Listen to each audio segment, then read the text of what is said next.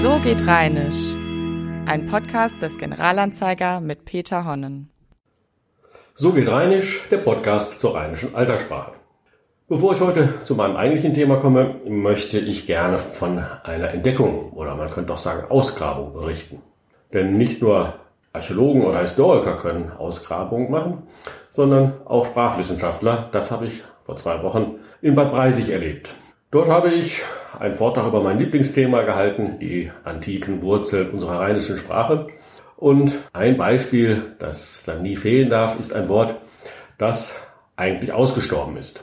Es geht um das Schabellchen, Schabelsche oder Schabelle. So wurde früher im Rheinland, vor allem im zentralen Rheinland hier um Köln und Bonn, ein kleiner Hocker, eine Fußbank oder ein Bänkchen bezeichnet. So ein zweistufiges kleines Bänkchen, mit dem man dann auch Sachen von einem Regal herunterholen konnte, wo man sonst nicht drankommt.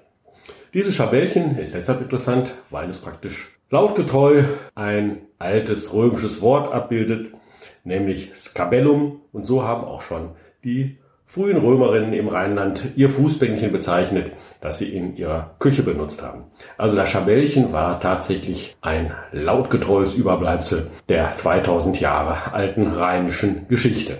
Aber wie gesagt, eigentlich gilt das Wort als ausgestorben. Immer wenn ich irgendwo gefragt habe, kannte es keiner mehr. Bis auf vor zwei Wochen in Bad Breisig, als ich von dem Wörtchen erzählte und sagte, leider kennt es keiner mehr, riefen ganz, ganz viele Zuhörerinnen und Zuhörer ganz empört, wieso, wir benutzen das noch tagtäglich, natürlich kennen wir ein Schabellchen oder eine Schabelle, überall bei uns zu Hause steht das Ding herum und wir benutzen es tagtäglich.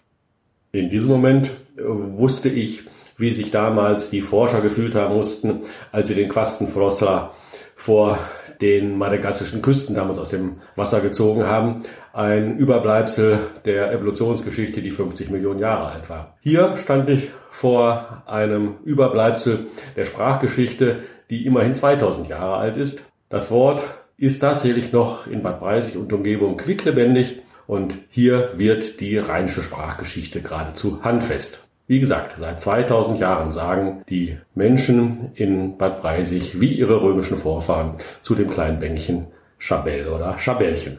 Man könnte das Wort auch als sprachlichen Quastenflossler bezeichnen. Ein urtümliches Relikt aus einer längst vergangenen Zeit. Womit wir auch beim Thema wären. Denn heute soll es um genau solche Relikte gehen. Und zwar um die Reste der alten rheinischen Mundarten, die man heute noch in unserer aktuellen alltäglichen Umgangssprache wiederfinden kann. Denn es ist ja so, obwohl wir alle eigentlich heute im Alltag nicht mehr Mundart sprechen, die meisten von uns auch gar nicht mehr Mundart sprechen können, finden sich in unserer alltäglichen Sprache doch noch eine ganze Reihe von Wörtern, die auf diese alten Mundarten zurückgehen. Viel, viel mehr, als uns eigentlich bewusst ist. Oft wissen die meisten Menschen, vor allem die Jungen, gar nicht mehr, dass diese Wörter aus den Mundarten stammen. Und das ist keineswegs aus nostalgischen Gründen so. Die Sprache ist in solchen Fällen völlig unsentimental, sondern diese Wörter erfüllen durchaus einen ganz besonderen Zweck. Und das möchte ich einmal an ein paar Beispielen vorführen. Nehmen wir einmal das Wort Brassel oder Brassel, wie es in manchen Regionen des Rheinlands heißt. Das Wort hört man in Sätzen wie Ich bin ganz schön im Brassel, für Urlaub habe ich doch überhaupt keine Zeit.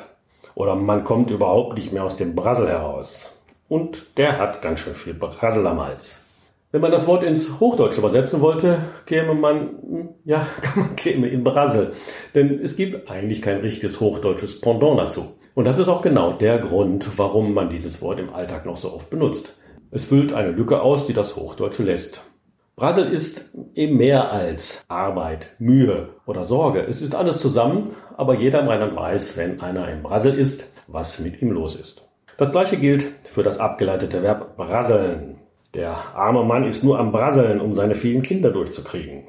Oder was der immer zu brasseln hat.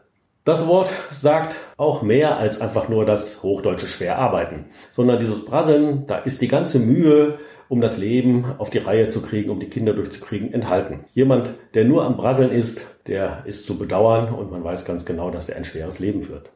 Anders ist es aber, wenn man sagt, der ist schon den ganzen Tag im Keller am Brasseln und fertig ist er übermorgen noch nicht.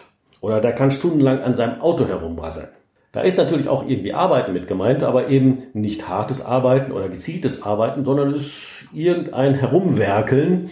Man könnte fast sagen, ein Zeitvertreib, den man irgendwie macht, weil man vor irgendetwas flüchtet oder weil man sich langweilt.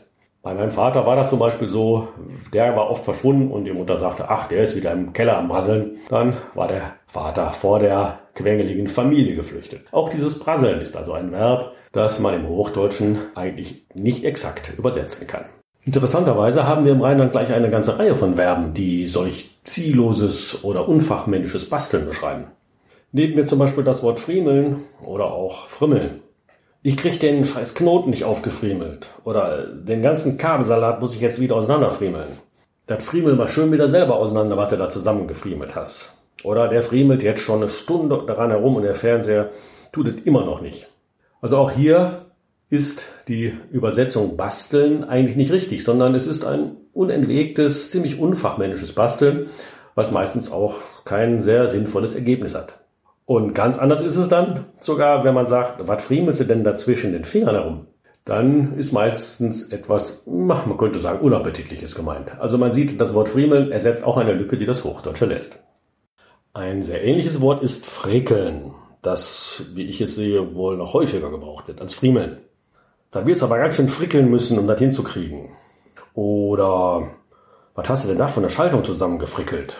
Das ist meistens sogar eine ziemliche Drohung, denn wenn einer an einer elektrischen Leitung herumgefrickelt hat, sollte man besser vielleicht hinterher nicht den Schalter betätigen. Also auch dieses Frickeln bedeutet etwas sehr ungeschickt zusammenzubasteln, kann aber auch bedeuten, dass man lange und intensiv und geduldig an etwas arbeitet, um es dann doch wieder hinzukriegen. Man sieht auch, Frickeln hat sehr unterschiedliche Bedeutungen. Man muss genau auf den Zusammenhang achten. Das gilt ja auch, wenn man dann sagt, hör auf da an der Wunde zu frickeln. Das bedeutet ja, dass man nicht an der Kruste herumkratzen soll, damit die sich nicht wieder entzündet. Das ist wieder etwas ganz anderes. Also man muss immer den Zusammenhang sehen.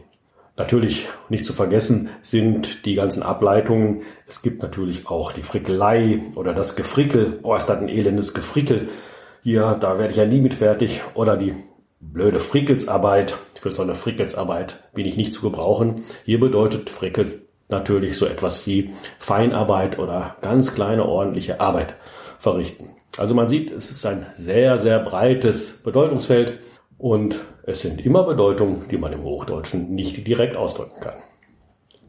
In diese Gruppe gehört natürlich auch Frasseln oder in manchen Bereichen des Rheinlands heißt es auch Frösteln oder Fröseln, das auch etwas wie sich abmühen, sich ungeschickt verhalten oder an etwas ungeschickt herumarbeiten bedeuten kann. Was frasselst du da schon wieder an dem Kabel? Davon geht der Fernseher doch auch nicht wieder. Oder der hat immer was zu frasseln oder die hat ihr Leben lang gefrasselt. Daran sieht man auch wieder sehr schön, wie unterschiedliche Bedeutungen ein einziges Verb haben kann auch hier muss man immer genau auf den Zusammenhang achten. Der Rheinländer wird natürlich die Bedeutungsunterschiede verstehen, aber jemand, der von außen kommt, ist hier sehr wahrscheinlich aufgeschmissen. Damit sind übrigens noch lange nicht alle Verben für basteln aufgezählt. Im Rheinland kann man zum Beispiel noch bosseln oder rumklamüsern oder pruddeln, püntern oder etwas zusammenbrötscheln und zusammenpuzzeln. Alle diese Wörter haben auch irgendwie eine Bedeutung von naja, ungeschickt basteln oder schlecht zurechtwerkeln. Kommen wir noch zu einer anderen Gruppe. Passend zum Wetter geht es um Regnen.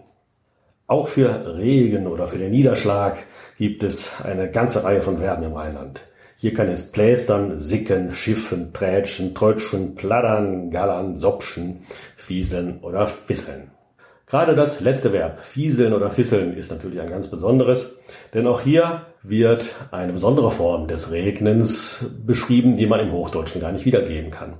Fieseln ist ja so etwas wie ein ganz feiner Regen, den man kaum spürt, der einen aber trotzdem nass macht. Also man kann zum Beispiel sagen, es regnet doch nicht, es ist nur am Fieseln. Damit ist alles ausgedrückt, nur im Hochdeutschen hätte man große Probleme, wenn man diesen Satz übersetzen wollte. Dagegen ist Plästern natürlich das Gegenteil. Plästern ist ein ganz kräftiger Regen. Übrigens ein sehr altes Wort, das es tatsächlich nur im Rheinland und äh, am Rande nach Westfalen noch gibt. Plästern geht auf ein altes römisches Wort zurück, das etwas mit Priestern, also mit dem Verputzen von Wänden zu tun hat. Und wenn es draußen blästert oder auch nur fieselt, dann ist es in der Regel uselig. Das ist man könnte sagen, so etwas wie ein Paradewort der rheinischen Mundarten. das auch wunderbar deutlich macht, warum in der allgemeinen Umgangssprache noch Mundartwörter benutzt werden. Denn wenn man sagt, boah, ist das uselig draußen, wie möchte man diesen Satz ins Hochdeutsche übersetzen? Jeder Rheinländer weiß, was gemeint ist, aber eine hochdeutsche Übersetzung, die wäre äußerst kompliziert. Übrigens auch uselig steht nicht alleine, sondern gehört zu einer größeren Wortfamilie, auch wenn das uselige Wetter die wohl verbreitetste Bedeutung im Rheinland ist. Aber etwas kann im Rheinland auch vor sich hin useln oder useln, dann kümmert es, also ein Strauch kann useln, dann wird er wohl bald absterben. Und irgendwo kann auch der Ussel drin sein oder mit einem kann auch der Ussel sein. Das heißt, irgendwas ist sehr elendig. Eine Familie kann zum Beispiel am Ussel leiden, dann geht es ihr nicht gut. Oder ein Mensch, der an Ussel leidet, der ist krank. Und auch uselig kann noch ganz andere Bedeutung haben. Dazu wieder eine Geschichte aus meiner Familie. Wenn ich früher mit dem Vater nach Hause gekommen bin und wir haben dann stolz den Weihnachtsbaum präsentiert, den wir gekauft haben, hat die Mutter meistens gesagt, was habt ihr denn da schon wieder von useliges Ding gekauft? Das heißt also, das war ein sehr zurückgebliebener, sehr spärlich bestückter Baum, der ihr gar nicht gefallen hat. So, wir hoffen, dass es bis Weihnachten nicht so viel useliges Wetter gibt. Falls Sie sich für mehr solcher Wörter interessieren, die aus den rheinischen Mundarten es bis in unsere aktuelle Umgangssprache geschafft haben, und das sind, das kann ich Ihnen sagen, nicht sehr wenige, dann empfehle ich Ihnen mein Buch Kappes, Knies und Klüngel, wo ich ganz viele von diesen Wörtern gesammelt und beschrieben habe. Für heute bleibt mir wie üblich nur zu sagen Tschüss und Tschö, bis zum nächsten Mal. Ihr Peter Hollen. Das war So geht Rheinisch, ein Podcast des Generalanzeiger mit Peter Honnen.